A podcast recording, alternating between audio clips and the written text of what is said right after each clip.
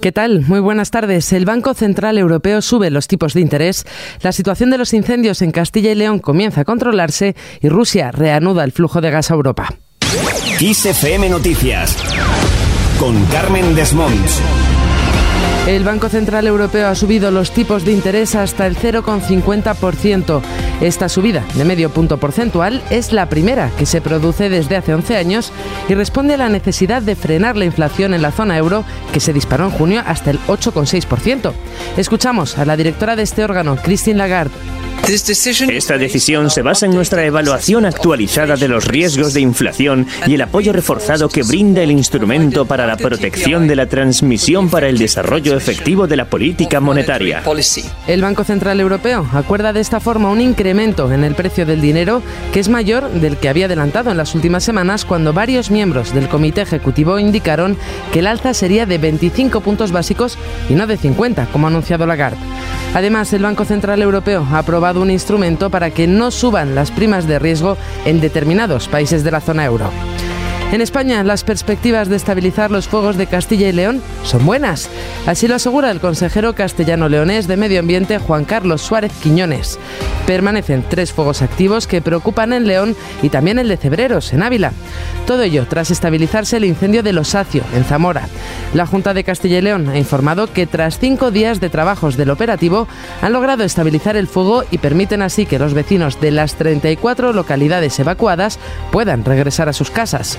La comunidad ha sufrido entre el 11 y el 19 de julio 191 fuegos con 44 pueblos desalojados. Mientras, Alberto Núñez Feijó ha pedido activar unidades del ejército cuando los incendios amenacen con arrasar poblaciones. El líder del PP insiste en la importancia de convocar y movilizar a todas las fuerzas y medios disponibles. Le pediría al Gobierno la priorización durante estos meses para hacer frente a un riesgo cierto que es el riesgo de los incendios generalizados en España. Y por tanto, la ministra responsable del Medio Ambiente debe de convocar, en primer lugar, a todos los responsables de incendios de toda España y debe de establecer programas y de coordinación y de movilización de todas nuestras fuerzas. Feijóo abogado por el cierre de filas por parte de todas las fuerzas políticas, de los gobiernos autonómicos, municipales y, por supuesto, ha dicho, del gobierno central, ante la escalada del riesgo de incendios que se mantendrá hasta finales de octubre. Seguimos con otras cuestiones destacadas de este jueves. Pedro Sánchez unifica la acción de gobierno y PSOE. La titular de Hacienda y Función Pública, María Jesús Montero, será la nueva número 2 en lugar de Adriana Lastra. Por otro lado, la ministra de Educación y Formación Profesional, Pilar Alegría, ha sido elegida nueva portavoz de la Ejecutiva Federal. Al frente del Grupo Socialista en el Congreso, Sánchez ha situado al diputado y ex lendakari, Pachi López, que será sustituido en la Ejecutiva por otro ministro, el de Cultura y Deporte, Miquel Iceta, que se incorpora al órgano de dirección. La nueva cúpula queda cerrada con la ratificación de Santos Cerdán como secretario de organización, que finalmente mantiene su puesto. En otro orden de cosas, Pedro Sánchez ha asegurado que Burgos abre la puerta para la llegada del AVE a Francia. El jefe del Ejecutivo ha presidido el trayecto inaugural en un recorrido que junto al rey Felipe VI ha realizado desde la estación madrileña de Chamartín hasta la capital burgalesa y ha puesto en valor la conexión del País Vasco y Francia. Burgos, en consecuencia, se va a convertir hoy en una puerta imprescindible para llevar por fin una de las redes ferroviarias más punteras del mundo al País Vasco y de ahí a la frontera con Francia, una demanda que yo juzgaría de histórica ah, e imprescindible también, que cada vez está más cerca de hacerse realidad. Sánchez ha recordado que España es el primer país europeo y el segundo del mundo, solo por detrás de China, en alta velocidad ferroviaria. Y ha destacado que esa gigantesca transformación se ha logrado en un tiempo récord de 30 años tras la apertura de la primera línea, la que unió Madrid con Sevilla. Por su parte, el presidente de la Junta de Castilla y León, Alfonso Fernández Mañueco, ha calificado de magnífica noticia la puesta en marcha de la conexión de la alta velocidad de Madrid con Burgos y ha ensalzado las nuevas líneas de comunicación que se abren a partir de ahora. Burgos se sitúa en el mapa de la alta velocidad a través de Palencia, de Valladolid, de Segovia y de Madrid y se ha visto también cómo nos conectamos con la conexión de Palencia y de León.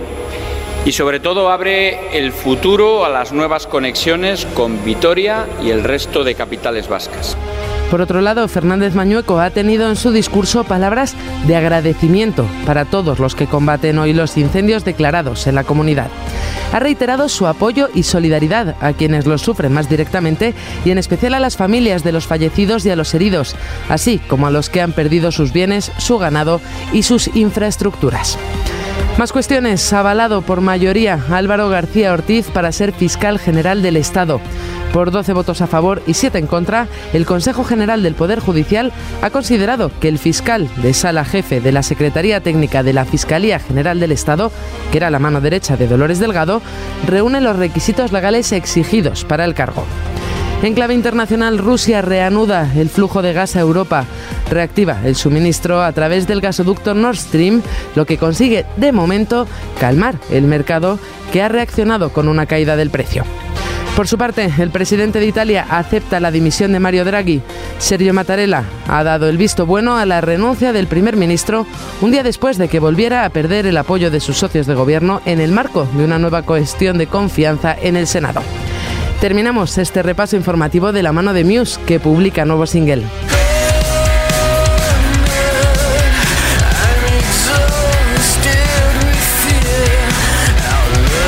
La formación británica ha compartido su nuevo sencillo, Kill or Be Killed, que formará parte de su noveno álbum, Will of the People.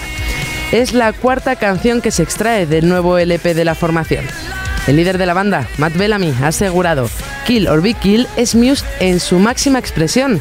Queríamos actualizar nuestro sonido de hard rock en este álbum y con este tema hemos encontrado un sonido de metal moderno. Bellamy ha reconocido que líricamente este sencillo tiene influencia de su canción favorita de Paul McCartney, Live and Let Die. Con estas palabras de Bellamy y este nuevo tema de Muse lo dejamos. En el control ha estado Gustavo Luna y Jorge Quiroga en la producción. Un saludo de Carmen Desmonts. Más información actualizada en los boletines de XFM. Adiós.